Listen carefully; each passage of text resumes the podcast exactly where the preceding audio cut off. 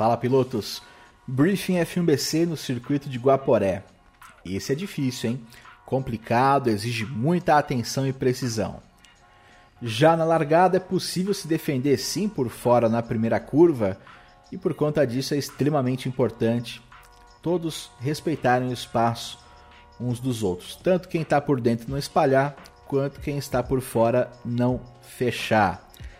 Áreas de escape. Nessa pista, as principais frenagens têm pouquíssima ou nenhuma área de escape. Só um trechinho de grama, logo depois a barreira de pneus e o guarda-reio. Então, muita atenção nas disputas lado a lado. É um grande desafio executar uma ultrapassagem limpa nessa pista. Mesmo desafio com relação ao tráfego de retardatários.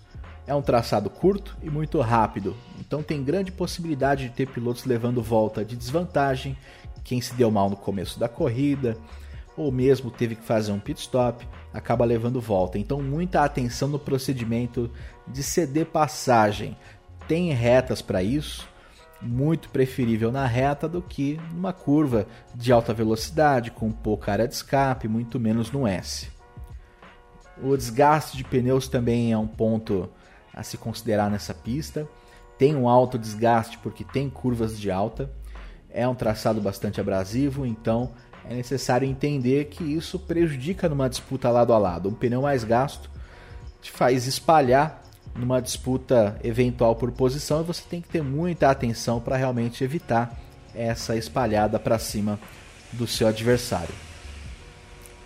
E caso você escape da pista, o retorno tem que ser feito nessa pista com o carro 100% sob controle, em velocidade compatível, paralelo ao traçado, jamais retornar cruzando a pista. Aqui não tem margem para o piloto desviar por uma área de escape no susto.